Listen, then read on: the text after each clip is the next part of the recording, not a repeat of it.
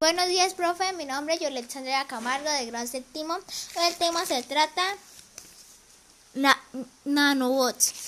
Sobre que entendí el video fue, es un ro es una fibra que estudió solamente lo podemos con una lo es que el nanobot es es pequeñito, pequeño, toca verlo con un microscopio.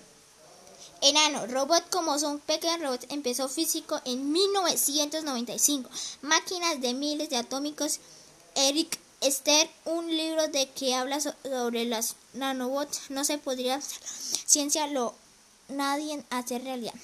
Pues el, el doctor Eric, el que, el que hizo un libro sobre los nanobots, pues los nanobots era una ciencia, pero lo, lo quisieron lo quisieron lo, lo quisieron colocarlo en realidad. Muchas gracias.